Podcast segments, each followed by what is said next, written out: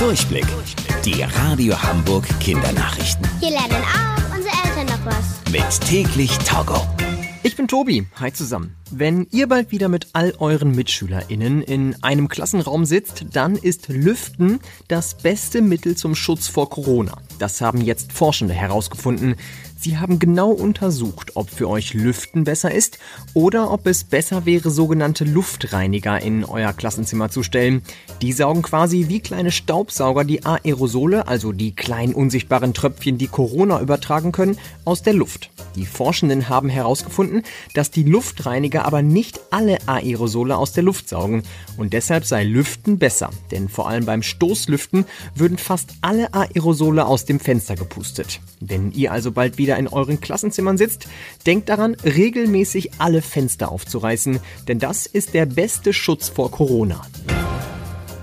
Heute Abend landet auf dem Mars ein Roboter. Es ist eine aufregende Mission, bei der die WissenschaftlerInnen unter anderem herausfinden wollen, ob irgendwann einmal Menschen auf dem Mars leben könnten. Die Hauptaufgabe des Mars-Roboter ist es deshalb, Fotos zu machen. So wollen die WissenschaftlerInnen mehr über den Planeten lernen. Forschende haben womöglich eine neue Mammutart entdeckt, die vor etwa einer Million Jahre auf der Erde gelebt hat. Zu dieser Zeit hat es Menschen noch gar nicht gegeben. Auf die Spur der neuen Mammutart sind die Forschenden durch ein paar uralte Zähne gekommen. Die hatten sie im Eis in der Nähe der Arktis gefunden. Jetzt haben die Forschenden die Zähne genau untersucht und dabei herausgefunden, sie müssen einem Mammut gehört haben, das anders aussah als alle anderen Mammuts, die man bisher kannte.